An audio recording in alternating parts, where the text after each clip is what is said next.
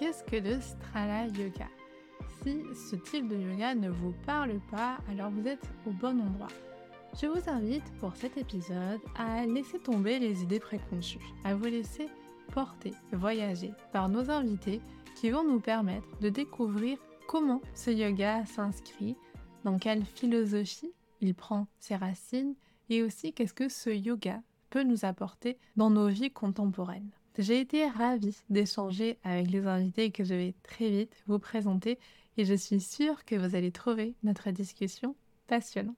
Bienvenue dans Yogi's Alive Podcast, le podcast dans lequel on parle de yoga, de tout ce qui gravite autour du yoga, de la vie tout simplement et où on cultive un état d'esprit curieux et nuancé. Je suis Isa, je suis pro de yoga et ergothérapeute et je suis ravie de vous accueillir dans cet espace où on prend le temps de prendre le temps. Durant cet enregistrement, nos invités étaient accompagnés de leur adorable compagnon à poil qui s'est assoupi en nous entendant parler. Vous allez donc peut-être entendre des petits ronflements, mais qui sont simplement trop mignons. Et comme ce podcast est filmé et disponible sur YouTube, n'hésitez pas à aller jeter un coup d'œil sur la petite bouille de notre chère Lini. Alors sans plus attendre, je vous laisse avec l'épisode. Je vous souhaite une excellente écoute. Merci pour votre présence.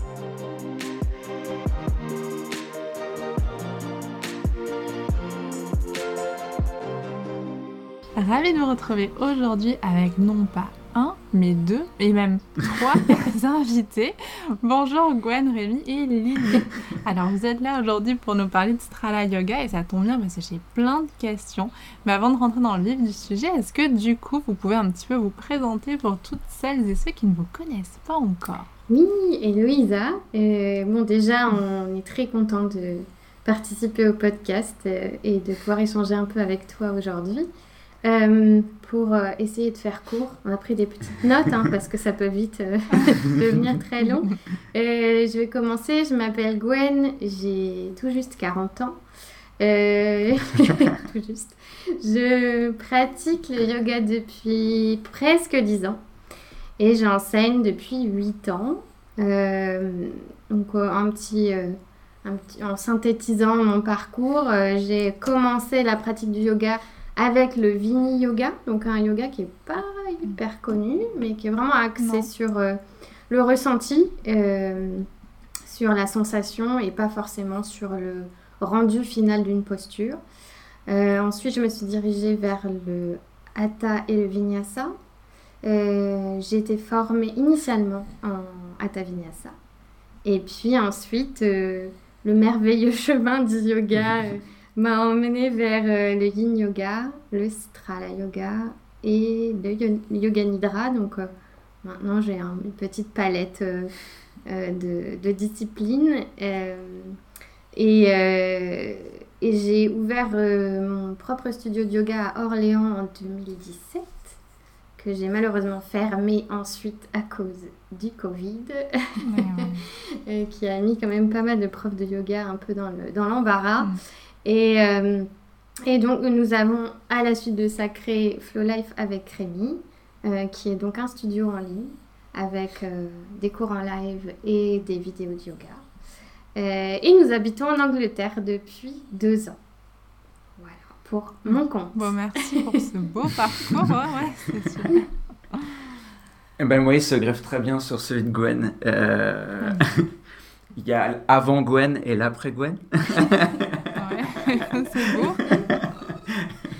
Mais concrètement, c'est Gwen qui m'a formé au yoga. Euh, et j'ai eu mon. C'est même pas un 200 heures, j'ai eu mon, mon 100 000 heures. J'ai eu mon 100 000 heures de, de yoga avec Gwen.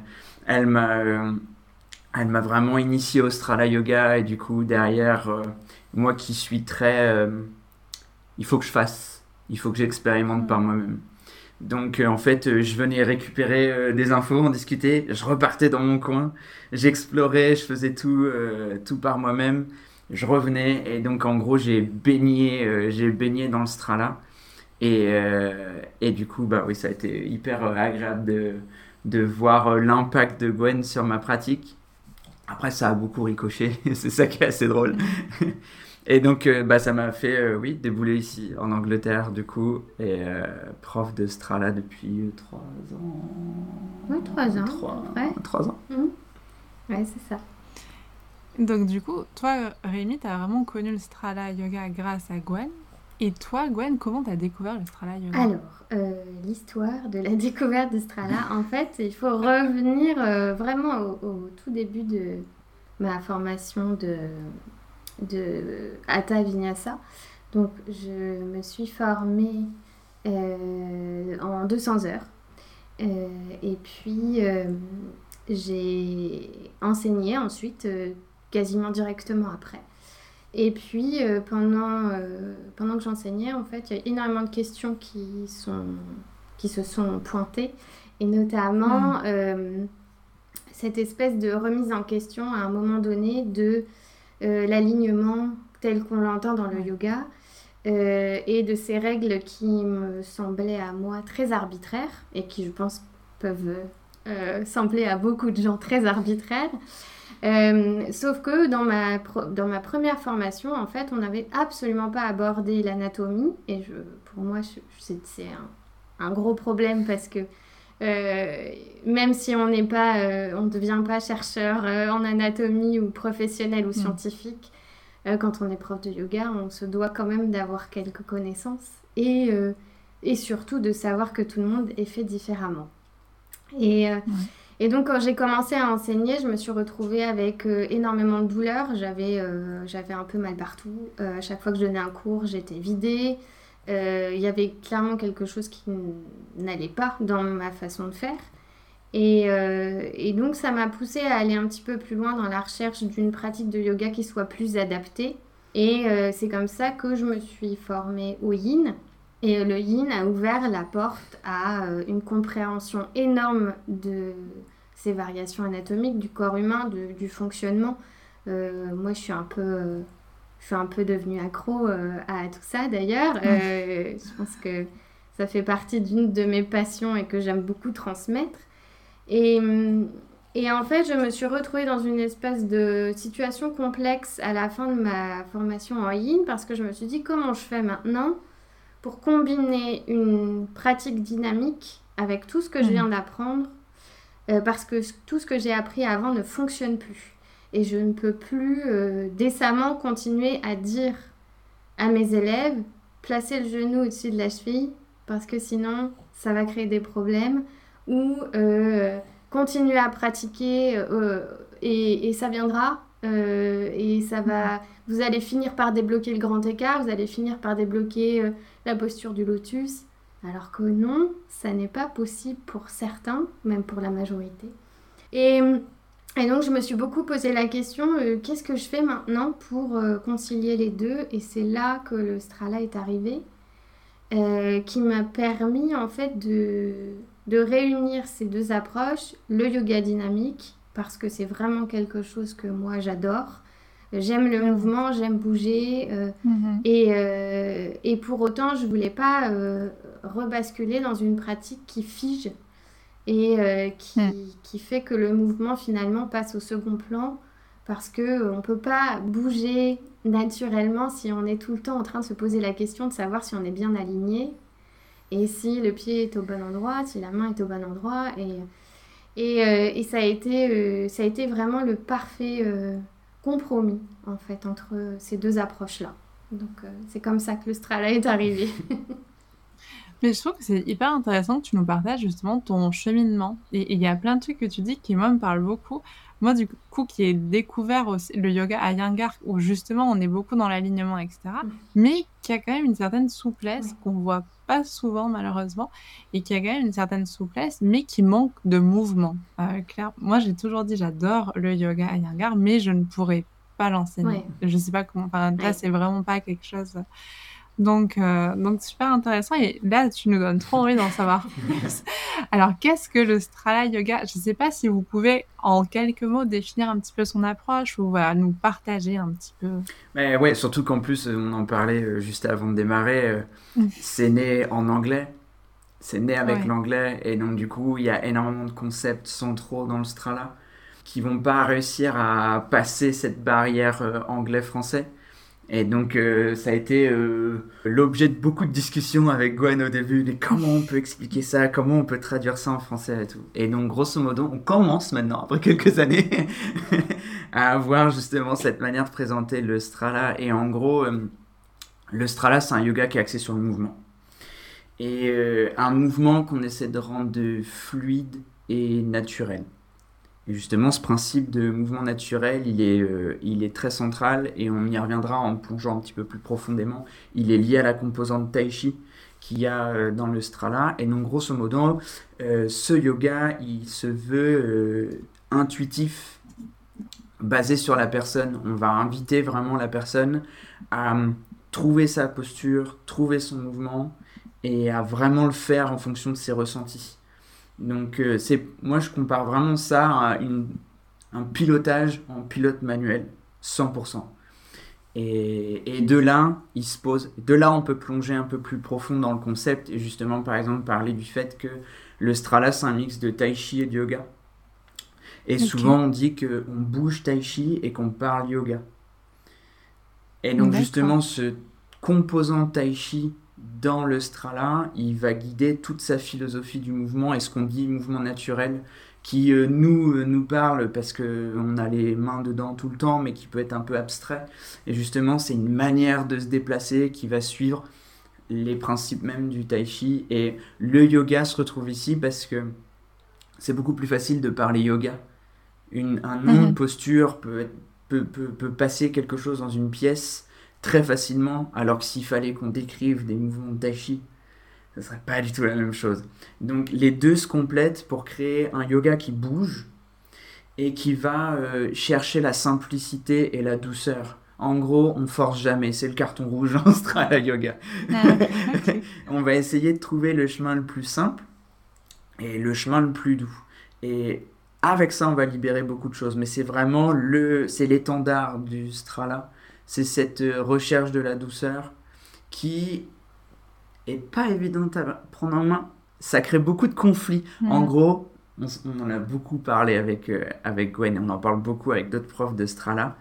Il y a un cheminement qui se fait dans ta tête quand tu commences le Strala Yoga, parce que tu adhères à cette logique du je vais essayer la douceur, je vais passer en douceur, j'évite de forcer, etc. Et il y a un moment, tu sais pas comment le jauger ça, tu te dis, mais du coup, ça, je peux pas vraiment le faire parce que c'est un peu bête et méchant, ça me demande de pousser. Une bête sauvage, c'est physique. C'est, je vais... Et donc, il va falloir que tu trouves un peu ton réglage et que tu comprennes après que, en fait, par la douceur, tu peux entrevoir le challenge, mais c'est une approche du challenge, en fait. Ouais. Ouais, en fait, c'est, euh, ça paraît, euh, c'est ce qu'on dit souvent, ça paraît simple, mais c'est pas facile. Ouais. Donc euh, le, le principe est simple. On essaye de bouger simplement, on essaye d'écouter ses sensations, on essaye de se laisser guider aussi par, euh, par ses ressentis parce qu'on on a aussi souvent cette notion de euh, dans le yoga il faut écouter son corps. Mais mhm. écouter, c'est juste la première partie du problème. Mhm. Après, il faut répondre. Parce que si on ne répond pas, euh, bah, on peut écouter, on peut ah écouter tant qu'on veut.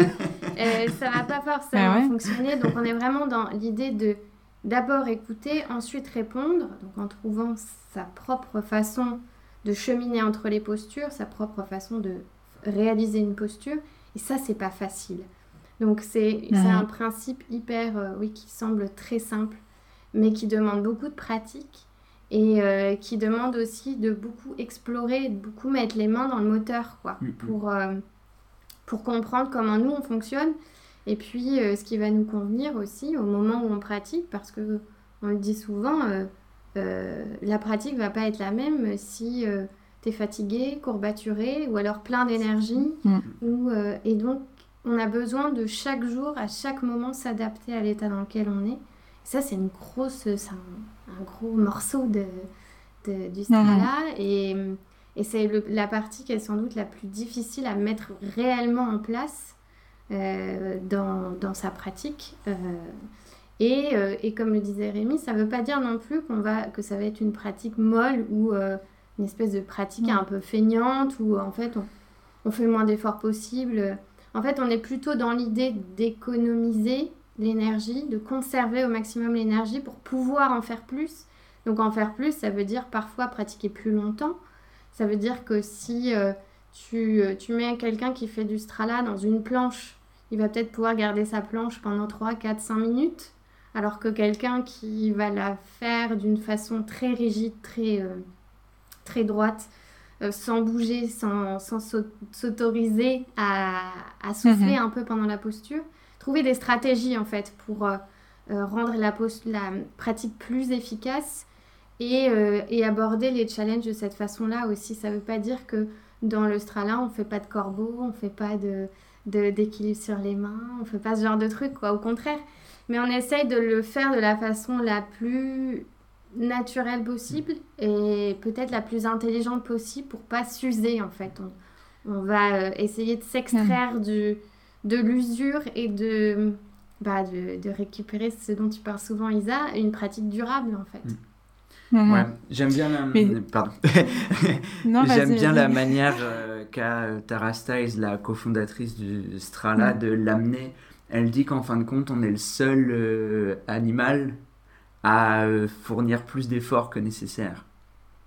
Et Ouais. là aussi, le côté mouvement naturel se, ben, se, se rapproche beaucoup de la nature en elle-même et, Mhm. et cette idée de l'effort superflu. Et en fait, ça va être ça. L'approche du Strala, ça va être de pas en faire plus qu'il n'en faut. Ça veut pas dire que tu te restreins dans ce que tu peux faire. Tu as le même empan, seulement tu vas juste le faire sans dépenser plus qu'il n'en faut. Mais cette douceur dont vous parlez beaucoup, moi depuis tout à l'heure, il y, a un- il y a quelque chose qui me vient en tête, c'est que finalement pour avoir cette douceur, cette fluidité dans le mouvement, vous me dites si je me trompe, il faut avoir une extrêmement bonne compréhension de comment fonctionne son corps. Ah, ouais, totalement. C'est- là, tu poses, voilà. tu mets, Et, t'as mis le doigt euh, sur le gros bloc du Strala, c'est que on dit la règle numéro un, c'est de se sentir bien. Et Ouais. avec tout ce qu'on vient de dire, cette idée de pas forcer, de faire dans la douceur, etc. Donc, se sentir bien, ça veut dire euh, du coup adapter pour se sentir bien. Ça veut dire qu'il faut ça. que tu saches comment tu te sens. Mm. Et donc pour ça, il faut que tu ailles écouter. Et il va falloir, nous on dit qu'on on pratique à la sensation. C'est-à-dire que tes sensations, quand tu vas bouger, ou même rester statique, parce que bouger, c'est explorer la posture, trouver un petit peu les, les, les, les zones de cette posture qui sont les plus agréables. Mais une fois que tu en as trouvé une zone, tu peux l'explorer un peu plus subtilement, tu vois, et rester dedans. Mais en gros, Mhm. tu vas faire remonter des sensations, et ces sensations vont être ta matière première pour créer ton mouvement. Et, et du coup, derrière, ben, ça t'amène forcément l'idée que on est tous différents, que pour que tu te sentes bien, nous en tant que prof, on peut pas dire, et c'est pour ça que en anglais on dit que c'est un guide et pas un teacher. Et en français guide c'est un peu bizarre, mais c'est vraiment ça. En gros, tu viens Mhm. juste euh, euh, comme un guide de montagne, comme un guide Ouais. de montagne. Accompagné. Et, et en gros, on va simplement suggérer, par exemple, d'explorer ici ou là, mais on ne peut pas sentir pour la personne. Donc, ce qu'on doit transmettre, c'est la manière d'écouter son corps et de réagir à l'info qui vient pour adapter à soi et trouver sa pratique pour soi aujourd'hui. Et ça, c'est super important. C'est Mm. pas un one shot. C'est pas mon corps, il est comme ça. Par exemple, j'ai des petits segments, j'ai des petites jambes par rapport à des longs bras, etc. Donc ma pyramide, elle va être un peu comme ça pour que je me sente bien, etc. C'est pas une fois que tu as trouvé ton, ta traduction, entre guillemets, pour chaque posture que le travail est fait. Parce que ça, ça va être valable pour là, cette session de yoga, en fait. Tu vois? Mais ouais, Et ça va sûr. devoir se renouveler tout le temps. Et donc, en fait, tu es sans arrêt dans ton corps, dans tes sensations. Et au fil des jours, ben, tu notes des tendances, tu notes euh, des choses qui se passent comme ci, comme ça. Et donc, tu apprends à connaître ton corps. Ouais. Non, non, c'est hyper intéressant. C'est un outil en fait d'apprentissage de son corps. Complètement, Ouais, complètement. c'est ça. Et ouais, nous, on est en fait juste présent pour euh, proposer les outils justement, pour euh, euh, euh, dispenser des, non pas des consignes, mais des propositions sur ce qu'il est possible de faire. Et, et ensuite, à la personne qui est en face de choisir ce qui lui convient le mieux. Et une fois qu'il a, qu'il a compris un petit peu plus en profondeur ce qui se passait dans son corps, peut-être même débloquer la façon dont lui il est fait, récupérer Mhm. plus de compréhension euh, de son propre corps, euh, créer ses propres outils. Et donc créer ses propres façons de bouger d'une posture à l'autre, euh, ses propres façons de faire une posture en particulier parce que eh ben, clairement on n'est pas tous faits pour faire les mêmes postures de la même façon. Et c'est pour moi un, un- un petit souci qu'on peut avoir avec le yoga moderne, ça va être de euh, vouloir à tout prix euh, adapter le corps à la posture comme un moule, et alors qu'en fait on devrait faire l'inverse. Euh, et, et donc c'est en ça aussi qu'on peut retrouver cette idée de c'est simple mais c'est pas facile. Parce que ça, ça demande de développer cette écoute et cette connaissance de soi qui se fait vraiment euh, sur le long terme en fait. C'est c'est pas immédiat, ça se débloque au fur et à mesure. Et puis on va aussi observer souvent euh, de, des évolutions de pratiques, et que ce soit chez nous ou chez nos élèves, euh, des choses qui sont faites à une période donnée d'une certaine façon et puis qui vont changer. Parce Comme que, des tendances. euh, on a trouvé une meilleure façon de le faire ou parce que Ouais. c'est plus confortable comme ça que ça ne l'était comme ça. Ou alors aujourd'hui, ben, je sais pas, je me suis fait mal. Donc euh, je suis obligée de, de contourner euh, la douleur et, et pour pas euh, amplifier le problème, ben, de trouver une autre façon de faire. Et c'est d'ailleurs une super façon euh, quand on se fait mal. c'est pas cool, hein, mais ça arrive tout le temps. Non. Quand on se fait mal, c'est vraiment comme si on avait une, un nouveau souffle d'exploration, quoi. Parce qu'on se dit, ok, ce que je faisais d'une façon presque habituelle, je peux plus le faire. Comment je Mhm. fais pour euh, euh, trouver un itinéraire de contournement, quoi? Si on est dans l'itinéraire bis par rapport à, à l'habitude. Et ça, c'est hyper intéressant parce que bah, c'est- ça veut dire que tu peux pratiquer tout le temps. Euh, même si euh, tu as le corps un peu endolori, merci, même si tu t'es blessé, euh, même si tu te sens pas hyper bien ou pour- pendant certaines périodes, bah, tu peux quand même, ça ça te stoppe pas dans ta pratique. Mais mm, tout à l'heure, Rémi, tu parlais de mm, la posture de la bête sauvage et ça rejoint énormément ce que ce qu'est en train de dire Gwen là. Je sais qu'une fois, je pense que c'était sur votre compte Instagram. D'ailleurs, leur compte est super. Je vous le mettrai en barre d'infos pour, pour aller voir ce qu'ils font. Et mm, je crois que vous proposiez cette posture. Et en fait, c'était marrant parce que c'était au même moment. Parfois, la, voilà, la vie est bien faite. C'était au même moment où moi, en fait, je l'avais appris un petit peu différemment dans ma dernière euh, formation de yoga grâce à l'anatomie de l'épaule. Et en fait, finalement, l'entrée et la sortie étaient totalement différentes. Et moi, en fait, ça a été une révélation. C'est-à-dire que je me suis dit, mais cette posture, pourtant, je l'aimais bien. Mais là, je l'ai vraiment, j'avais découvert d'une autre façon. Et la façon, du coup, dont vous, vous la proposiez, je pense, naturellement, en strala, ou en tout cas après exploration, en fait, c'était ça. C'était naturel. C'était dans l'écoute. Et euh, moi, ça m'a, c'est pour ça que je voulais qu'on fasse cet épisode, pour essayer de comprendre finalement tout ce qu'il y avait derrière ce yoga. Bah c'est hum, en fait pour moi euh, si tu viens si tu viens pratiquer le Strala Yoga, un des premiers trucs que je vais te dire vu que tu as déjà fait du yoga, c'est pose ton cerveau sur le côté et amuse-toi sur le tapis. Tu vas Mhm. juste amuse-toi. Fais bouge, bouge comme ça vient. Euh, pour nous, euh, le, le- l'avènement du yoga en ligne, ça a été une bonne chose parce que les yogis se sont retrouvés tout seuls. Sans avoir que ça soit volontaire ou involontaire, le petit coup d'œil sur la personne d'à côté, non, elle fait Mhm. comme ça, Ah, ça doit être comme ça. Mhm. Et donc du coup, tu changes ce que tu... Alors que non, t'étais dans ton corps, t'étais bien, tu vois. Euh, ça va vraiment être central là-dessus. Et en fait, si tu t'aperçois, si tu penses pas trop ce que tu vas faire, si tu te lances, tu vas bien le faire. Et tu, montes un escalier, tu prémédites pas euh, ton premier Non. appui, ton deuxième appui, ton, tu montes l'escalier, quoi, tu vois.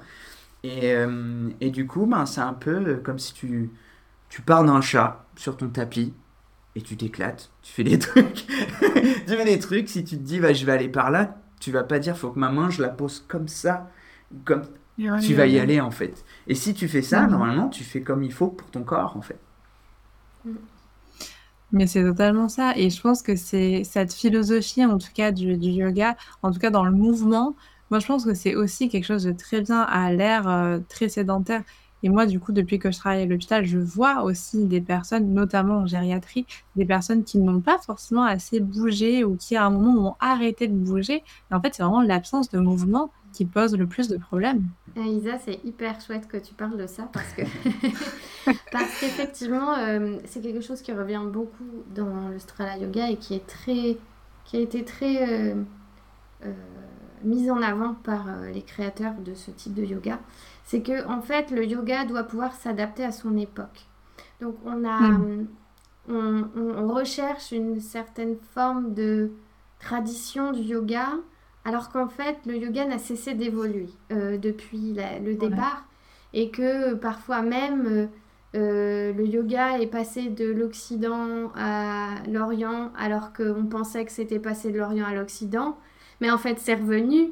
Et donc, chaque courant de yoga s'est un peu enrichi de, de, ce qui se passait à l'époque où on pratique.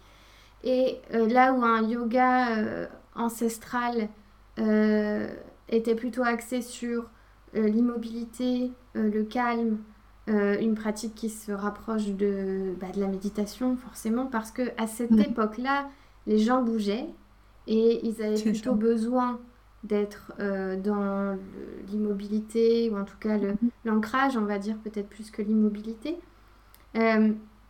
Euh, et, nous, à notre époque, au contraire, euh, l'avantage d'une pratique comme le yoga qui peut s'adapter comme ça à l'époque dans laquelle euh, on se trouve, c'est au contraire de ramener du mouvement à tous ces gens qui sont toute la journée derrière un ordinateur ou qui sont dans des positions qui sont tout le temps les mêmes sans, sans jamais aller chercher d'autres directions de mouvement, d'autres types de mouvements.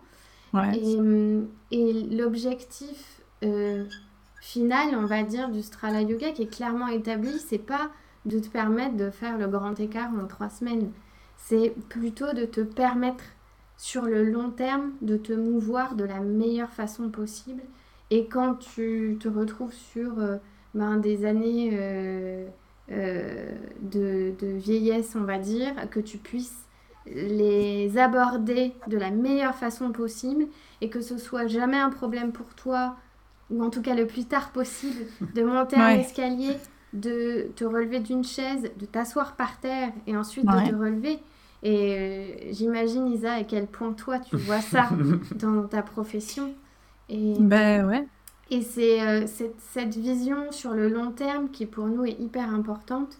Et euh, c'est ce qu'on disait au début de, de cette session, c'est c'est avec le temps en fait que ça va se développer. Et c'est une pratique qu'on essaye aussi de conserver le plus longtemps possible pour pouvoir bouger de la meilleure façon parce que très clairement quand on, quand on vieillit un peu, euh, on va pas forcément euh, chercher à, à, engager le plus de muscles possible, à faire le plus d'efforts possible pour réaliser une simple tâche qui peut être justement de se lever d'une chaise on va essayer d'avoir développé des stratégies avant pour pouvoir le faire de la façon la plus simple, pour que ce soit pas trop coûteux.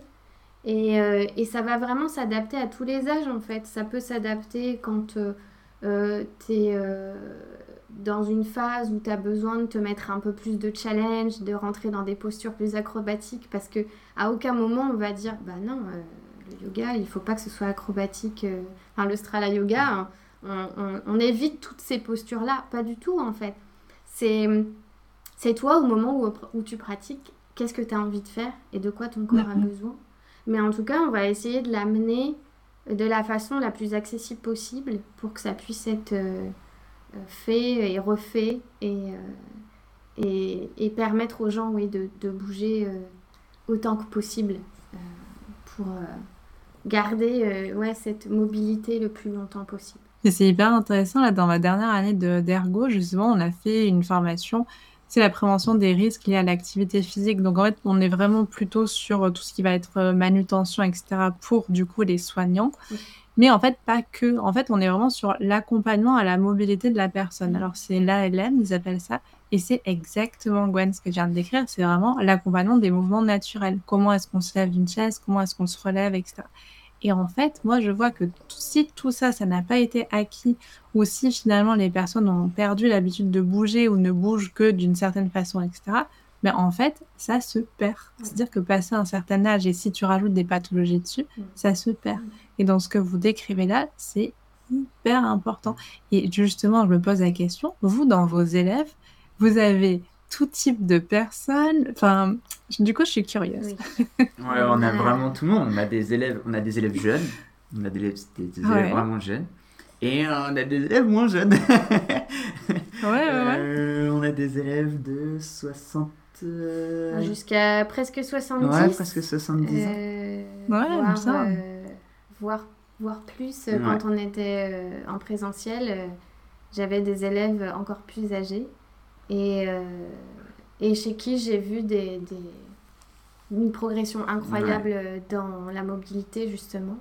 Et comme quoi, Mhm. c'est c'est possible euh, de récupérer De revenir dessus. euh, pas, pas tout le temps, mais il y a quand même des choses qui peuvent se récupérer et c'est encore plus, plus chouette de le voir chez des personnes plus âgées euh, qui n'ont jamais bougé Mhm. de cette façon-là et qui s'accaparent la pratique et qui, qui progressent quoi. Donc euh, En plus, ils ont la sagesse de le faire bien. Mm. Parce qu'on voit Et les ouais. jeunes qui sont qui comprennent le concept, mais il y a encore une, une sorte de... Il y a un conflit interne, tu vois.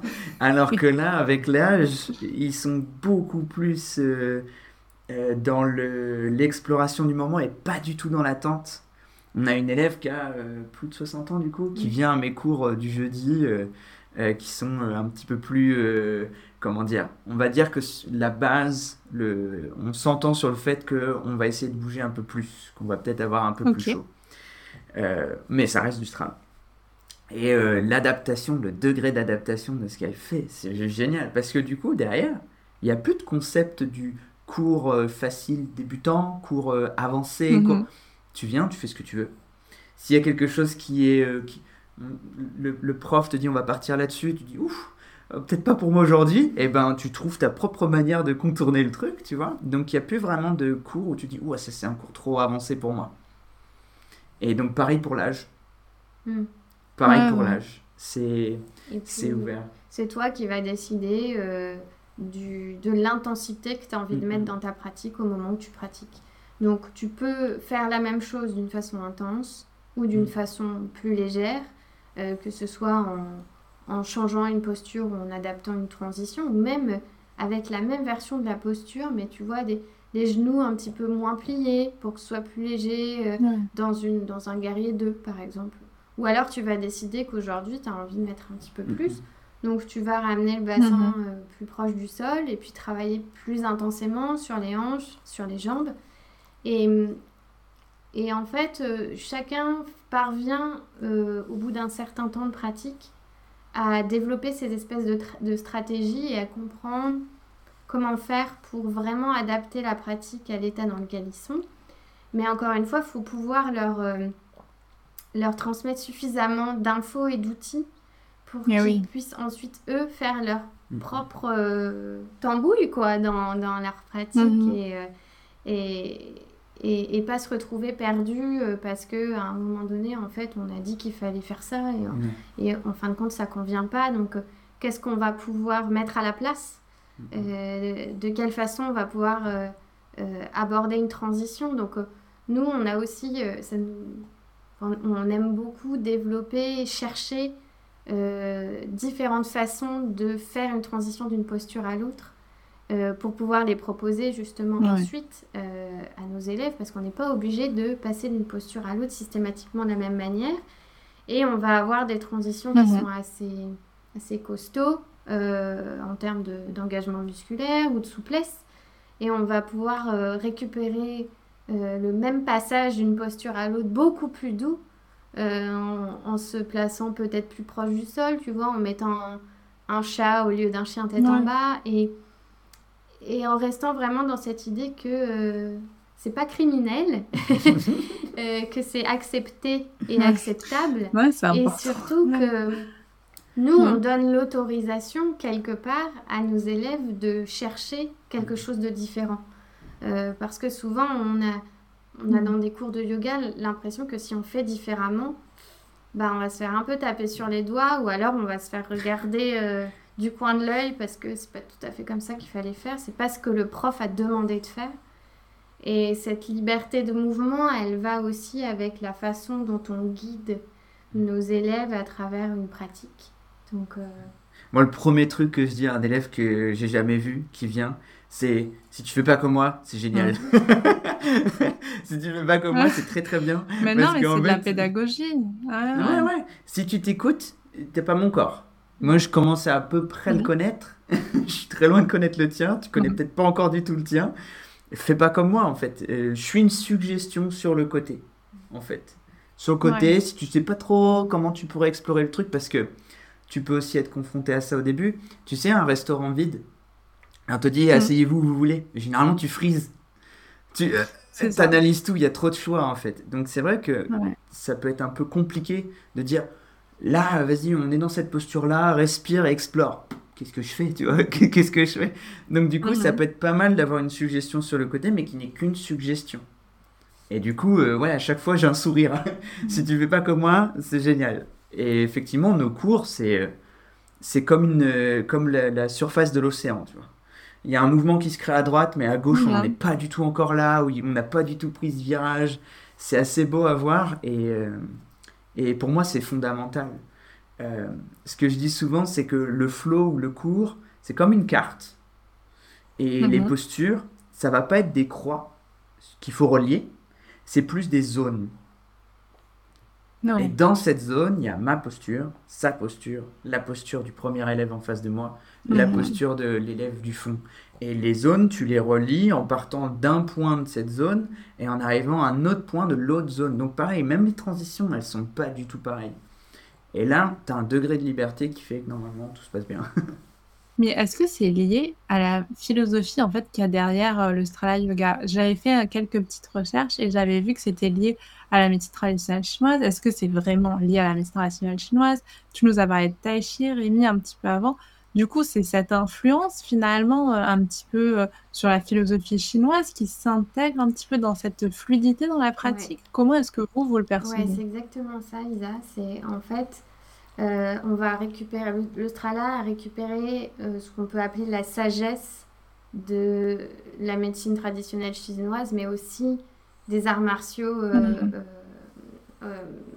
qu'ils soient chinois ou autres, mais en tout cas toute cette sagesse euh, orientale euh, qui, qui réclame qu'en fait, euh, pour être en bonne santé, il, il, faut que les systèmes soient en harmonie les uns avec les autres. Donc on va beaucoup axer notre pratique sur le développement de cette harmonie. Et donc ça veut dire déjà ne pas rentrer en conflit avec toi-même. Donc ne pas mm. forcer ton corps à faire des choses qu'il n'est pas prêt à faire parce que ça, c'est, bah, ça fonctionne pas, on n'est pas du tout là-dedans. Et, euh, et, on va avoir ce lien, alors qui va être aussi présent euh, euh, dans toutes les philosophies, philosophies pardon, indiennes du yoga, le lien entre le corps et l'esprit. Mhm. Et ce lien qui va aussi te permettre de d'accéder à une forme d'auto-guérison. Alors c'est un peu fort ce que je dis, mais euh, on n'est pas dans de la magie. Euh, ou, euh, mais, comment faire pour que les systèmes du corps humain fonctionnent bien ensemble, surtout sans dissociation? Et c'est là aussi où on a un aspect très fort dans le strala qui est le fait de bouger comme un tout. Donc on ne dissocie aucune partie du corps d'une autre partie du corps. On sait très bien que quand on bouge une zone, on va bouger d'autres zones. Et donc, on va jamais dans le fait de placer les bras comme ça, placer les jambes comme ça. On va plutôt se focaliser sur le mouvement du centre parce que le centre, c'est bah, c'est de là que vient tout le reste. On parle du centre et d'extrémité, c'est pas pour rien. Donc, le centre, c'est vraiment le l'endroit, la zone qui va faire bouger, qui va mettre en mouvement. Et ensuite, euh, les extrémités vont suivre ce mouvement du centre. Et c'est en ça qu'on va récupérer cette forme d'harmonie, cette forme de grâce et de fluidité dans le mouvement, qui va vraiment être rattaché à cet aspect de la médecine traditionnelle chinoise. Et euh, dans les cours en présentiel, on a aussi en Strala ce qu'on appelle le touch and support. Donc, c'est pas du tout un ajustement, c'est plus le fait de, de rentrer en contact avec certaines zones du corps de certaines personnes pour apporter quelque chose en plus. Alors on peut parler de circulation énergétique, on peut parler de simplement de supporter quelqu'un et de l'accompagner, mais en aucun cas ça sera euh, euh, pour lui faire changer, pour lui faire changer de position, pour, pour, corriger en fait. On n'est pas là pour corriger, on est là pour accompagner et c'est accompagné par euh, les consignes entre guillemets qu'on donne, même si euh, on n'aime pas trop ce mot, mais les, les, les, mots en tout cas et le toucher qui va aller avec. Et ce toucher, il est beaucoup influencé par le shiatsu. Donc on a aussi, quand on se forme en strala, tout un module sur euh, le shiatsu, le contact, comment on fait pour accompagner, supporter quelqu'un dans sa pratique, sans que ce soit, sans que ça devienne une manipulation. En fait, il y a cette, euh, ce, vrai écart entre le fait de toucher pour accompagner et le fait de toucher pour corriger ou pour manipuler quelqu'un dans quelque chose qui ne lui convient pas. Donc c'est en ça qu'on va récupérer beaucoup de choses de la sagesse euh, de la médecine traditionnelle chinoise et puis évidemment le tai chi. Ça, Rémi, il en parle mieux que moi. le tai chi, c'est vraiment le moteur. C'est euh, c'est ce qui explique le mouvement. Et euh, on revient à ce qu'a dit Gwen, c'est le mouvement qui part du centre. Quand on dit ça, ça veut... là je suis un petit peu recroquevillé. Si je respire, du coup mes poumons sont au centre. je vais ouvrir. Et de là, si je laisse le mouvement se propager, j'ai par exemple les bras qui partent en hauteur. Et si j'expire, il va se passer l'inverse. Et donc tout va partir d'ici et le reste va suivre. C'est un seul et même mouvement en fait. C'est un bloc. On, on ne dissocie pas le corps, on le regroupe. Et c'est comme ça, par exemple, qu'on récupère ce cette fameuse bête sauvage. C'est parce qu'il y a un truc qui bouge. Et, et, donc là, on va beaucoup jouer sur notre respiration. Et quand on nous voit, euh, quand on nous voit bouger, euh, pour nous, sans guider, sans parler, sans rien, c'est très lent. c'est très très lent le Strala Yoga. Parce que justement, vu qu'on va. Le, le, le yoga, ce yoga-là est vraiment fait de toute manière pour aller chercher la relaxation, et euh, défaire les tensions. On va respirer calmement. Et de cette respiration naît le mouvement, puisque on a dit on est feignant, enfin on l'a pas dit comme ça, on est feignant en Strala Yoga, on, fait, on, fait, on fait pas plus qu'il est nécessaire, et justement, si je respire fort, je quitte l'immobilité. Et c'est gratuit. Mhm. J'ai pas dépensé d'énergie pour au-delà de simplement respirer. Et je vais le faire naturellement, je vais pas m'arrêter de respirer. Enfin, pour l'instant, ça se passe bien. Donc, du coup, c'est de l'énergie gratuite et c'est un point de départ vers quelque chose. Donc, en fait, on va attendre l'inspiration, ce que dit beaucoup Tara. C'est, comment on dirait en français? L'inspiration débute, le corps suit. L'inspiration débute. Le souffle commence, c'est le corps. Et après, ton corps suit. Donc, si je veux bouger mon bras en l'air, je vais inspirer, j'ai créé l'énergie gratuitement et je vais juste accompagner ce mouvement vers le haut. Et c'est ça le mouvement par le centre. Et c'est ce qui guide un mouvement de tai chi. À aucun moment on verra quelqu'un en tai chi euh, bouger son centre dans un sens et une extrémité dans l'autre. C'est pas possible, mhm. c'est pas, pas logique. On va juste bouger depuis le centre et laisser le reste suivre. Et ce que vous dites, c'est en fait c'est tellement juste et moi ça me parle vraiment alors par rapport à notre euh, activité. Donc du coup l'ergothérapie n'est pas en gériatrie cette fois-ci, mais avec les patients qui ont des pathologies respiratoires, parce que finalement en fait tout ce qu'on va adapter nous en ergo au quotidien au niveau des gestes, des postures, c'est uniquement avec la respiration et la la position du diaphragme. On n'est pas en train de faire des postures de yoga, mais c'est exactement ce que vous décrivez. C'est-à-dire c'est vraiment le souffle finalement qui va nous imposer finalement, en fait, qui va nous guider pour faire certaines postures. Oui, et on a vraiment ce, cette prépondérance du souffle dans la pratique et euh, mhm. ce côté euh, qui, qui, va sembler finalement très naturel quand on l'expérimente, d'expansion et d'ouverture sur une inspiration, et puis de rétraction et de fermeture sur une expiration. Et, et c'est très, ça encore, c'est très naturel parce que c'est ce qui se produit. Hein. On ouvre euh, quand on inspire, on referme quand on expire. Et donc, on va profiter de ça et mettre le souffle au cœur de la pratique, mais comme moteur du mouvement et non pas juste en tant qu'outil pour créer un exercice respiratoire, par exemple. Mhm. là où ça se fait beaucoup dans d'autres types de yoga et avec les pranayama, on est plus dans une forme d'exercice respiratoire en soi, alors que là, on utilise notre souffle comme carburant pour, euh, pour le mouvement. Et, euh, et on est donc obligé de le prendre en compte. Euh, là où parfois, ben, il arrive que dans des, dans des cours de yoga ou dans n'importe quelle autre activité physique, on se retrouve pendant un certain temps avec une rétention parce que c'était dur et que du coup on, a arrêté de respirer. Euh, et c'est normal parce que ben, voilà, ça, ça, se fait comme ça pour certaines raisons. Et là, on va plutôt axer euh, notre, notre mouvement et notre pratique sur euh, la base souffle et ensuite le déploiement du mouvement à partir de notre souffle. Et, et là, ça, oui, c'est une, une obligation de prendre en compte ton souffle parce que sinon, euh, quelque part, tu peux pas bouger. C'est hyper intéressant et je me pose du coup la question là plus par rapport à, tout ce qui va être autre pratique euh, de yoga, même philosophie du yoga qu'on voit un peu plus dans, dans du yoga hatha ou quoi.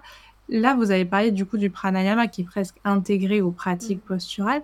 La place de la méditation dans le Strala Yoga, par exemple, elle, est où? Alors, pour le Strala, souvent, euh, on a un petit temps de méditation qui se place euh, en début de cours.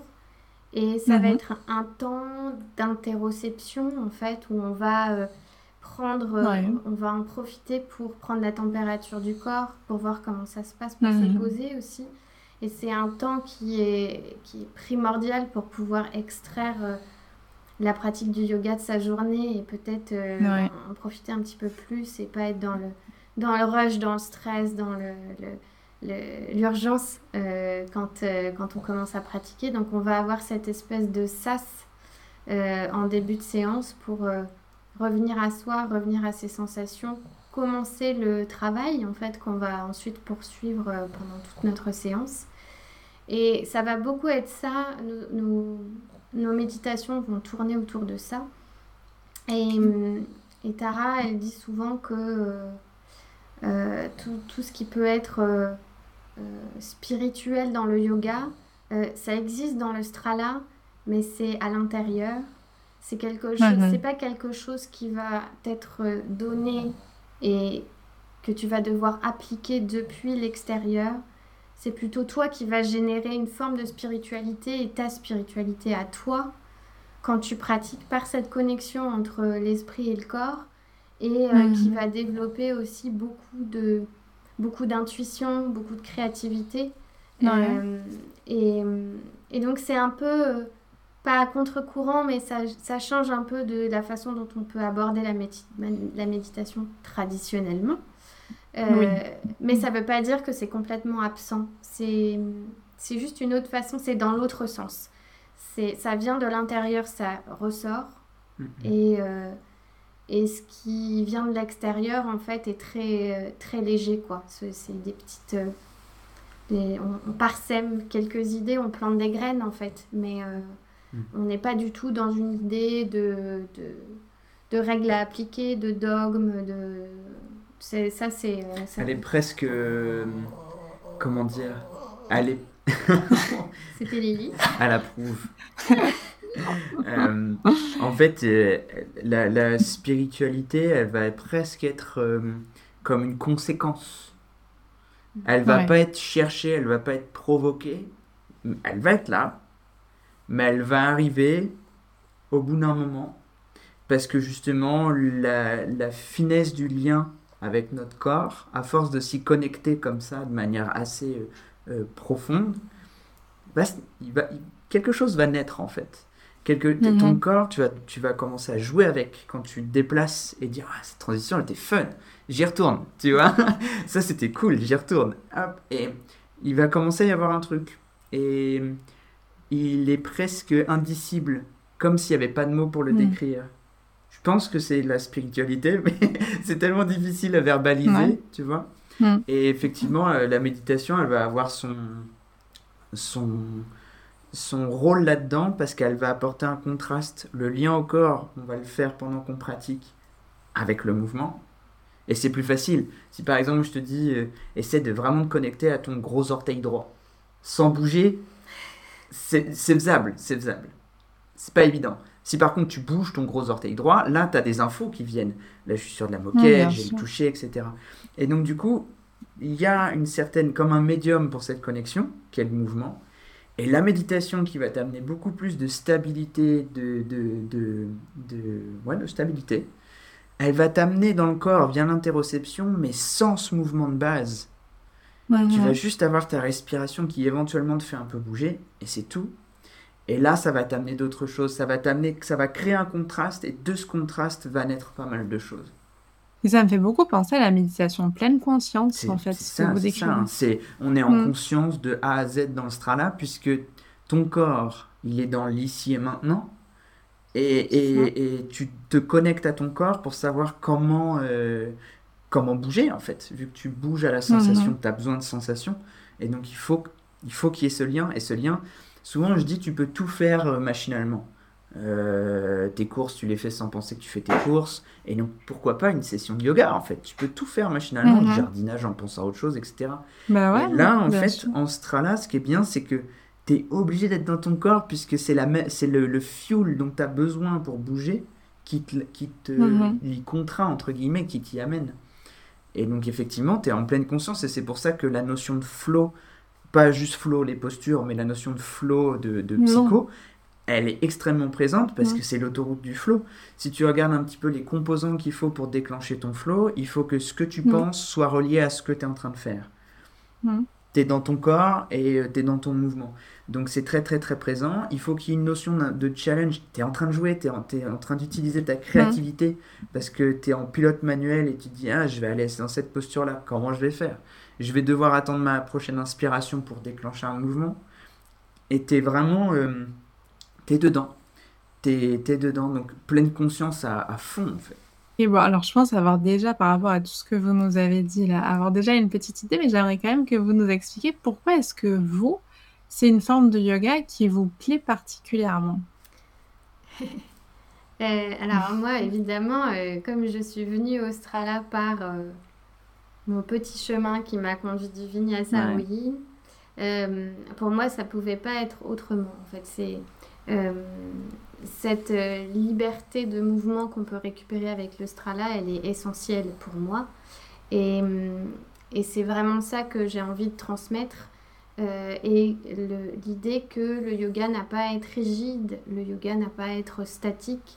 et, et, ça sans, sans, produire de jugement envers les autres formes de yoga en fait. C'est juste que c'est différent et, euh, et, et, ça, peut, ça peut aussi être une super manière d'amener des gens qui ont un, un, a priori peut-être sur le yoga en se disant, ben, en fait, euh, le yoga, soit euh, c'est on reste assis, on fait rien, donc je vais m'ennuyer. On a tous eu celui-là. oui. Ou alors le yoga c'est trop dur parce qu'on va se mettre en tête euh, l'ashtanga, on va se mettre en tête des pratiques qui sont quand même hmm. hyper intenses pour le corps. Ou après, on va avoir le euh, bah, je suis pas assez souple pour faire du yoga. Donc c'est pareil, celui-là, on l'a forcément eu. Et pour moi, le, le, Strala vient un peu réconcilier tout le monde avec le yoga parce que chaque personne peut s'y retrouver et quel que soit euh, l'âge, euh, l'état physique, euh, quelle que soit la morphologie, quelle que soit ton historique, ton est-ce que tu as déjà bougé, ta biographie, quoi. Est-ce que, est-ce que avant tu étais danseur étoile ou est-ce que avant tu as passé euh, une dizaine d'années à faire un boulot hyper répétitif où t'as pas bougé et donc ton corps est super raide? Et, et c'est pas pour ça que tu as à souffrir de cette espèce de comparaison qu'on va forcément mettre en, en place quand on arrive dans un cours de yoga en se disant oh, mais euh, qu'est-ce que je fais là en fait euh, tout, tout, le monde est hyper souple. Oui mais sauf que tout le monde est hyper souple ça fait combien de temps qu'ils pratiquent? Euh, quel, est, ouais, quel est leur passif en fait en termes de, de, de mouvement physique conditions physiques?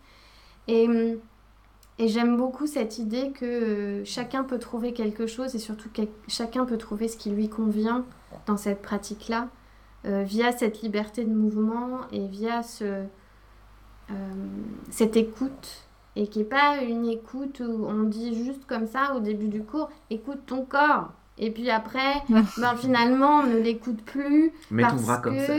ou alors on l'écoute et on entend bien qu'il y a une partie du corps qui est en train de crier, mais on ne s'autorise pas à changer la position de cette partie du corps parce que le prof a dit que non, la posture c'était comme ça, point. Et, je pense que c'est très frustrant pour, euh, pour, pas mal de gens. Et, euh, et, l'ouverture comme ça sur, euh, sur bah, n'importe quelle personne, c'est ce qui, moi, me, me plaît dans cette pratique et, ce pourquoi j'ai envie de, de, de, la diffuser autant que je peux. Mmh. Moi, j'adore bouger. j'adore bouger. J'ai toujours aimé bouger. Et en fait, euh, tu sais, il y a des gens, ils aiment démonter des trucs et les remonter. Et ils finissent bricolo. Mmh. Et moi, c'est la même chose avec le mouvement. J'adore comprendre le mouvement, le, le, retourner, essayer de dire ah ouais, donc on fait comme ça. J'ai fait euh, un peu de gym et de crossfit et du coup euh, je trouvais très cool de vouloir débloquer le mouvement, le comprendre, il faut mettre ses hanches comme ça et donc ça ça crée le mouvement etc. Donc il y a cette composante là et après euh, si on me dit comment faire un truc je pense tout de suite à comment je vais pouvoir le faire autrement. donc du coup cette liberté de, de du Strala Yoga, elle me convient parce que du coup, c'est juste bouge, fais. Soit dans le moment, teste, tu comprendras sur le tas. Expérience, d'abord. Expérience, et après, tu chercheras à mettre des mots dessus, à la comprendre. Euh, et donc, du coup, c'est exactement ce qu'on fait. Donc, euh, alors par contre, ça rend un peu fou. en vacances, en vacances, Gwen elle peut me retrouver devant une baie vitrée euh, à faire du tai chi devant. Nous, on l'avait vu en regardant dehors. Non, après, c'est pas obsessionnel, mais je trouve que c'est tellement. C'est sans limite. Mm. Tu t'amuses à chercher le mouvement et tu dis ah, comment je peux bouger? Des fois, on, boit un café dehors et elle est assise. Moi, je suis debout en train de bouger n'importe comment. Pour moi, ça n'a pas de. Ça n'a pas de. C'est une profondeur infinie, en fait. C'est une profondeur mm. infinie. Et du coup, ce, cette configuration-là pour faire du, du yoga, elle me plaît énormément. Elle me plaît vraiment. Ouais, je comprends bien.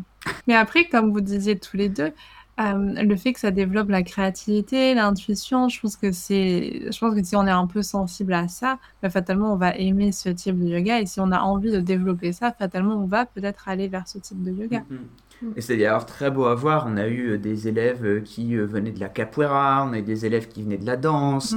Et il y a une signature puisque tu apportes ton, ton, mouvement passe à travers ton corps, t'apportes ce que t'es t'apportes comment tu bouges, comment tu sais bouger, et du coup, ça donne des. Même nous, c'est du coup, on est hyper inspiré parce que on découvre cette personne, et on dit, ah, elle bouge comme ça, elle fait ça. Euh, des fois, on rentrait, ah, t'as vu cette élève, elle bouge comme ça, elle fait ça, c'est trop chouette. C'est. Il y a euh, une espèce de dialogue qui hmm. s'installe en fait, et on n'est pas. Euh, on n'est pas vraiment, on se considère pas vraiment comme un, un ou des profs, mais comme on disait au mm. début, plutôt des guides. Et, euh, et vraiment, ça se, tout, tout s'enrichit et tout s'entretient. Donc on peut euh, avoir euh, récupéré énormément d'inspiration auprès de nos élèves parce qu'ils ont trouvé des nouvelles façons de bouger, parce qu'ils ont développé des, des, fameuses stratégies de mouvement pour s'adapter à des contraintes qu'ils peuvent avoir eux dans leur corps. Et c'est hyper intéressant et comme disait Rémi, c'est sans limite en fait. C'est euh, la seule limite, c'est l'imagination. Et euh, comment on peut passer d'une posture à l'autre, ça devient, quand on est un peu dans le problème solving, nous on aime bien euh, ce genre de truc, on se dit alors comment je vais pouvoir faire pour passer de cette posture-là à cette posture-là, en évitant ce truc-là. Et donc ça devient une espèce de jeu permanent. c'est comme si tu étais dans un bac à sable ou dans un petit laboratoire où ton, ton tapis devient ton petit labo et tu te dis, ok, ben là, euh, euh, j'ai envie de j'ai envie d'explorer euh, telle posture et vers quoi mon souffle va m'emmener et vers quoi l'élan naturel de mon corps va m'emmener. et finalement, on se retrouve avec des, des flots parce que finalement, on, on, parle en flow beaucoup. On, on, pratique beaucoup le flow dans le strala parce que c'est inhérent à cette pratique-là. Et, et au fur et à mesure, ça devient très logique. Et les, les élèves peuvent même parfois anticiper l'endroit où nous on va aller. C'est devenu, Ah, c'est devenu tellement naturel dans leur corps à eux que euh, ben, parfois, moi, à la fin d'un cours, j'ai des élèves qui vont me dire Mais en fait, euh, le flow que tu as fait là, mais c'est comme si euh, ben, je savais d'avance ce que tu allais faire. Et c'est pas, euh, c'est pas euh, un côté euh, euh, un peu. Tu vois, on n'est pas dans de la transmission de pensée, mais on est dans de la transmission de mouvement. Et, et, Ouais. et ça se fait tellement naturellement, le corps est tellement invité à aller dans la posture d'après. Parce que, encore une fois, si tu ouvres, après tu refermes, tu vas à droite, après tu vas aller à gauche, en haut, en bas. Et ça devient euh, un, un truc qui est euh, sans, sans limite et surtout euh, sans interruption. Tu peux continuer, continuer, continuer. Tu, tu pourrais faire ça. euh, Bah, puis ça passe d'une personne à l'autre et Ouais. ça refait des tours. On a beaucoup d'élèves qui ouais. passent beaucoup de temps à pratiquer, se filmer. Et donc on reconnaît, des fois on regarde le soir, euh, on est sur Instagram, ah t'as vu, elle a repris ton truc euh, euh, du dernier cours et tout. Et c'est une élève qui va avoir mixé deux trucs qu'on n'a pas fait, ou Ouais. un truc de chez Gwen, un truc de chez moi, de cette semaine.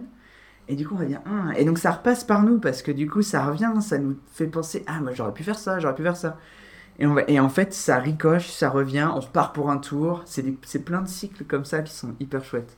Et c'est super intéressant, mais je me pose la question, du coup, c'est une question que j'ai depuis tout à l'heure. Comment est-ce que vous faites pour enseigner? Parce que vous savez, il y a toujours le débat euh, démontrer, pas démontrer, guider à la voix. Là, vous avez parlé un petit peu de toucher tout à l'heure. Du coup, comment est-ce que vous, vous enseignez et qu'est-ce qui est possible en Strala? euh, je me lance. Vas-y. Vas-y, Nous, euh, vas-y, avec on plaisir. guide. euh, alors, on, on est dans la, la team où on démontre, donc on, on- on Ouais. fait euh, en même temps, euh, parce que ça nous permet de nous concentrer aussi, nous, sur nos sensations et de donner des infos qui peuvent euh, euh, être utiles à certaines personnes euh, parce que telle posture va créer un étirement à cet endroit-là.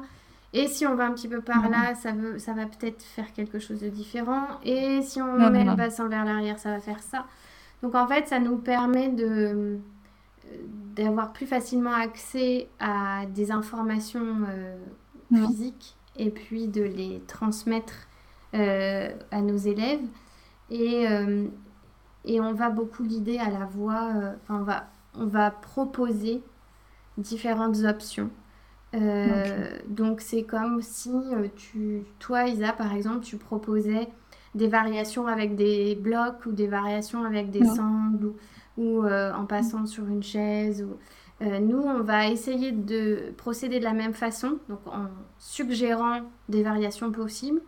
Mais dans le Strala, on ne retrouvera jamais d'accessoires parce que comme on est dans le flow, eh ben, c'est hyper difficile de venir caler une brique là, caler euh, une sangle à cet endroit parce qu'on on casserait en fait le rythme du flow. Oui. Euh, donc on va plutôt chercher à faire la même chose, c'est-à-dire trouver une variation qui convient, mais en utilisant son corps. Donc on va, euh, Mhm. on va peut-être plier un genou pour pouvoir euh, attraper un pied. On va peut-être euh, euh, tendre une jambe euh, un peu plus ou redresser le buste dans une pyramide par exemple, tu vois, parce que dans la pyramide, ben, euh, souvent quand on est un peu raide, euh, te mettre le bout des doigts par terre, c'est inconcevable. Horrible. C'est la- ma posture la plus détestée de tous les crois. Mais euh, donc comment on fait avec son propre corps pour euh, euh, récupérer une posture qui soit une pyramide, parce qu'on n'est pas non plus en train de faire autre chose, mais pour l'adapter en restant dans le mouvement. Donc on va beaucoup Ouais. utiliser ces, ces- ce, ce, cette- ce guidage, cette guidance par la voix euh, en, en annonçant ouais, à chaque fois plusieurs variations possibles. Est-ce que c'est mieux si vous êtes là? Est-ce que c'est mieux si vous êtes là? Euh, et, et tout ça, c'est possible. quoi. Vous pouvez aussi trouver un entre-deux. Et euh, c'est pas pour ça que vous êtes en train de faire, euh, je sais pas moi, un pigeon au lieu d'une pyramide. Donc, euh, Ouais, ouais, voilà. Donc on va, on va beaucoup euh, euh, démontrer euh, Ouais. et, euh, et guider à la voix. Et comme on fonctionne aussi sous forme de flow, Euh, souvent, on va donner beaucoup d'infos au début quand on, on déroule le flow une première fois avec euh, ben, voilà, toutes ces options, tout ce qui, toutes les possibilités qui s'offrent à chaque élève. Et puis, on va ensuite répéter le flow une deuxième fois, une troisième mhm. fois en donnant de moins en moins d'informations pour que le, ça soit pas non plus un une inondation euh, d'infos euh. Et, que, et que chaque personne puisse trouver cet état de flow euh, au fur et à mesure et s'immerger de plus en plus. Super intéressant et je trouve que c'est important aussi, je pense que démontrer parfois c'est essentiel parce qu'on apprend tous différemment. Ça. Donc il y a des personnes, on leur explique un truc, enfin moi je vois parfois, ne serait-ce qu'avec mes patients, si j'explique parfois certaines choses, pour certains patients, ils vont tout de suite capter. Il y en a d'autres, si je leur montre pas, c'est impossible. Mm. Mais moi, c'est pareil. Moi, je sais qu'il vaut mieux voir quelqu'un que juste qu'on m'explique. Ouais, ouais, non, c'est exactement ça. Là, en tête, j'ai deux élèves qui fonctionnent complètement différemment. Et il y en a mm. une, je sais, elle regarde pas. Elle est dans son mouvement, dans son corps. Surtout qu'on on a chacun, euh, on va dire, euh, nos notre empreinte de posture, nos postures du moment. Et avec ça, nos élèves, en fait, ils ont comme un cadre et donc ils savent à peu près quand même où l'action va se passer. Donc déjà, ça restreint un peu le champ des possibles. Donc euh, ils peuvent aussi fonctionner sans nous, sans nous voir, pour certains. Il euh, y en a qui ancrent très vite. Tu as fait une fois, une fois ils l'ont retenu. D'autres, c'est pas du tout le cas. Ça rentrera pas. Et il y en a qui, euh, au contraire, du coup, là, ma deuxième élève, elle me regarde même pour une posture ultra simple qu'on met 50 fois euh, dans, la, dans le flow. Parce que c'est comme ça qu'elle euh, c'est comme ça qu'elle prend. Comme tu dis, il y en a certains, ça va être compliqué. Et en fait, c'est pas qu'ils n'y arrivent pas et qu'ils ont besoin de voir. C'est qu'en fait, eux, faut qu'ils voient. C'est ça. C'est eux, faut qu'ils voient. Et donc, je trouve que c'est important. Puis, comme je te disais tout à l'heure, d'être là comme suggestion sur les côtés ça encourage. En fait, on, a, on, gère plusieurs personnes. On gère notre élève euh, qui vient tout le temps, euh, mm. qui. On sait que si la connexion coupe, qu'il n'y a plus que le son, quoi, c'est pas un problème. Et puis, on peut avoir une, une, élève qui est en train de débloquer le truc. Donc, c'est en, en, train de venir. Mais pour certains trucs, il faut encore donner des suggestions, etc. Donc, en fait, on parle pour tout le monde et on montre pour tout le monde. non Super intéressant. Bon, là, vous vous doutez bien que moi, là, je suis trop euh, intéressée. Je pense que j'attendais de faire ce podcast avec vous pour euh, pratiquer avec vous le, Non, mais vraiment, parce que justement, je me rends compte que euh, moi, je, pendant très longtemps, enfin, j'ai ce côté où je recherche un petit peu plus d'intuition et je remarque aussi, là, je pratique avec d'autres personnes en ce moment, qui ont plus ce système d'un premier flow où on explique beaucoup et ensuite des flows qui, qui se répètent. Mais en fait, je, trouve que je me sens mieux, moi, quand je pratique. Je comprends mieux et je trouve que c'est plus simple aussi à transmettre. Mm-hmm. Donc, euh, tout ce que vous me dites, euh, ça me parle énormément. Mais je sais pas, si là, si on a des auditeurs qui sont encore un petit peu récalcitrants, est-ce que vous avez encore euh, un conseil ou je sais pas, une chose que vous avez envie de partager pour nous donner envie de tester le Strala, ce serait quoi? Pour moi, il faut que ça se passe dans le corps, il faut que ça soit. C'est une expérience. Donc si, si tu me dis. Euh, c'est quoi ma prochaine étape pour me mettre au Strala ou je vais dire va sur là tout de suite va sur ton tapis et bouge comme tu as envie de bouger en fait bouge comme tu en as envie et regarde ce qui se passe. Après, non, le Strala, on pourrait en parler des heures et des heures, c'est passionnant. parce que, c'est trop intéressant. Par exemple, tu as, euh, comme on l'a dit, on force pas et on cherche la douceur. Et ça, ça crée un, ça crée un, un système de fonctionnement comme deux modes, comme si tu avais un levier sur deux modes. Et ça vient te le poser dans un levier très particulier. Euh, quand on fait du sport, même si euh, le sport nous détend, même si le sport nous fait du bien, même si le sport est derrière notre bien-être mental, physique, etc., le sport en lui-même, l'activité sportive, ça va être un stress. Hmm. Tu vas déclencher. Euh, en anglais, euh, dans l'australien, on va beaucoup parler de stress response et de relaxation mhm. response. Derrière, toi, tu mets tes mots, tu peux dire système parasympathique, sympathique. Mais grosso modo, quand tu vas être dans une activité physique, même si, même si c'est du yoga, euh, euh, on va pas, tu vois, on, parlerait plus facilement de crossfit ou d'un sport assez brutal, de musculation pour ça. Mais en fait, non.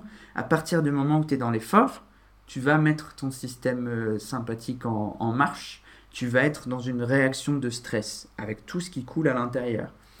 Et ben en fait, si tu choisis la douceur à chaque instant, tu te mets dans la relaxation response. Et ça, c'est très très présent dans les discours de Tara, dans ses livres, dans ce qu'elle va expliquer.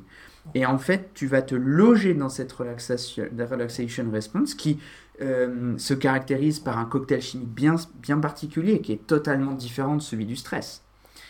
Et qui, du coup, te permet de créer une autre expérience. C'est totalement différent. Là, tu es dans la vraie relaxation, tu es dans celle qu'on vient chercher quand on se dit je vais faire du yoga pour me relaxer en fait. J'ai besoin de me Mhm. relaxer. Et ce qui est fort, c'est qui, ce qui continue de me... Parce que j'aime bien bidouiller. La, la bio, j'adore. Et cette idée, j'ai beaucoup, beaucoup fouiné derrière euh, la théorie polyvagale, les systèmes nerveux euh, autonomes. J'ai vraiment adoré me pencher dessus. Et là, de te dire que tu peux démarrer ton activité, du coup, lever dans le parasympathique, lever dans, ta, dans, ta, dans ton rest and relax, tu vois, ton, ton, ton, ton, ton calme, ton zen. Et d'ici, tellement bien ancré, commencer à t'ouvrir à des postures comme la bête sauvage, des choses comme ça, mais en restant sur cette même grille de lecture, en tissant avec le même fil, tu restes dans ta relaxation response. Et ça, je trouve ça fou, puisque si tu pratiques le yoga pour être relaxé, c'est ce que tu viens chercher en fait. Exactement. C'est ce que tu viens chercher. Et donc ça, moi, tu me l'aurais dit avant que je connaisse le Strala Yoga avec mon penchant un peu scienteux, euh, un peu geek là-dessus. Je crois que ça m'aurait, euh, ça m'aurait titillé. Ça m'aurait titillé. Je me dis, il faut que je vois ça. Il faut que je vois ça. Et toi, Gwen, est-ce que tu aurais une chose à Euh, partager Moi, je, je- j'aime beaucoup l'idée de liberté de mouvement. Ouais. Et, euh, et je pense que les gens qui ont envie d'expérimenter euh, ça, parce que c'est vraiment génial, Mhm. et, et ça se... Il y a un courant maintenant hein, sur le mouvement qui, qui devient de plus en plus, pré- plus, en plus Tout à présent et c'est vraiment c'est beau à voir parce que c'est quelque chose qui est euh, euh, pour moi très important à cultiver en fait ce, ce mouvement qu'on peut appeler mouvement naturel parce qu'on s'est Mhm. beaucoup déconnecté de son corps et parce qu'on a beaucoup euh, euh, coupé le corps en morceaux et, et rassembler, prendre le corps comme un tout et s'autoriser en fait. J'aime bien aussi le côté euh, où euh, tu, tu viens dans un cours de yoga mais on va pas te taper sur les doigts parce que t'as pas bien fait. Parce que parfois on peut se retrouver Ben dans ouais. des cours où, où on, eh ben, on est stressé. Ah. Automatiquement, on va contracter, on va, on se sent pas bien parce qu'en fait, on se dit, Oh, je suis pas en train de faire la bonne posture là. Et, et je trouve que retrouver cette liberté, il y a un côté aussi très, très enfantin, quoi. Le, le côté où, bah, quand on est euh, petit, on bouge sans se poser aucune question de savoir si on est aligné, si on va se faire mal, si bah, on se fait mal, on se fait mal, ça va arriver peut-être parfois. Mais c'est aussi une façon de découvrir son corps et c'est quelque chose qu'on a fini par perdre et qu'il faut réapprendre. Et il y a aussi tout ce processus euh, dans, dans le Strala où en fait, surtout si tu as déjà fait du yoga avant, on va t'inviter à changer ton point de vue, changer ta construction, désapprendre. Et ça, c'est difficile. Et on, on, Ouais. on le voit parfois au, au début dans des cours, on voit très bien les gens qui ont fait du yoga avant. Bah oui, Euh, oui, oui. J'imagine. et, et ceux qui en ont fait avant d'une façon peut-être un peu plus rigide vont mettre plus de temps à retrouver Ouais. la liberté de Bah oui. mouvement que des gens qui n'en ont jamais fait. C'est rigolo à observer Ouais. ça. Ouais. Ouais. Et, Totalement, ça m'étonne pas du tout. et ça, c'est pour moi le côté, euh, ben ouais, tu, tu, tu te libères de tout ce poids parfois de, euh, d'une pratique qui n'a pas à peser si lourd. Euh, et, euh, et aussi, c'est une belle façon d'apprendre à se faire confiance, euh, Ouais. de retrouver la confiance qu'on peut avoir en son corps parce que le, le corps est une machine extraordinaire qui est d'une résilience ultime Mmh. qui peut s'adapter si on l'amène à s'adapter, mais qui va pas pouvoir s'adapter dans toutes les conditions non plus. Donc il faut lui Mhm. amener les bonnes conditions pour que ça puisse se faire. Et je trouve que euh, bah, voilà, c'est une pratique qui permet aussi de reprendre confiance en son corps et, et que ce soit euh, quand on a euh, traversé des épreuves particulières, des traumatismes, euh, un accident, une blessure, mais aussi juste comme ça, de base, euh, se dire que euh, ben, le corps, c'est euh, c'est notre véhicule terrestre. Hein. C'est un peu gnangnan ce que je dis. Mais, Ah, bah ouais. mais il non, non, faut, mais euh, c'est vrai. Il faut en prendre soin, il faut euh, euh, le prendre en compte surtout dans ce qu'on fait. Et euh, c'est pas juste en disant écoute ton corps que ça va créer quelque chose. Il y a plus derrière. Et, je trouve ça très, très cool de pouvoir t'autoriser à bouger comme tu le souhaites et t'autoriser à explorer, t'autoriser à retrouver un peu cette âme d'enfant dans ta pratique et, euh, et te délester un peu du, du poids des contraintes parce que finalement, le, parfois le yoga peut te faire euh, rester dans cette espèce de, de pratique stressante euh, qui mène peut-être peu à peu au burn-out aussi euh, physique. Et donc de s'extraire de ça et de retrouver de la légèreté, euh, c'est, c'est vraiment un truc euh, qui, qui est à part, quoi. Totalement. Merci beaucoup vous deux là pour euh, ce... Mais là je pense que tout le monde est motivé pour en tout cas tester. En tout cas non mais je trouve que on sent que vous êtes passionné. Déjà ça c'est une évidence et je trouve que ce yoga vous va bien. Euh, vous êtes très différents et, et Rémi la façon dont tu l'as exprimé c'est pas du tout la même chose que Gwen et à la fois ça vous ressemble énormément et, et je trouve que c'est une belle façon aussi de montrer que ce yoga peut nous correspondre même si finalement on n'y vient pas exactement pour les mêmes choses. Donc c'est vraiment super intéressant. Toujours dans cette même idée, est-ce que vous auriez, je sais pas, un livre ou des vidéos ou euh, une prof ou même vous, votre espace, est-ce que vous pouvez un petit peu nous, nous parler un petit peu de tout ça pour que justement si des gens ont envie de tester, bah, par quoi, euh, enfin comment ils peuvent faire concrètement? Euh, alors, Euh, lire le Strala en français, ça va être très compliqué parce que Ouais. c'est les traductions des livres.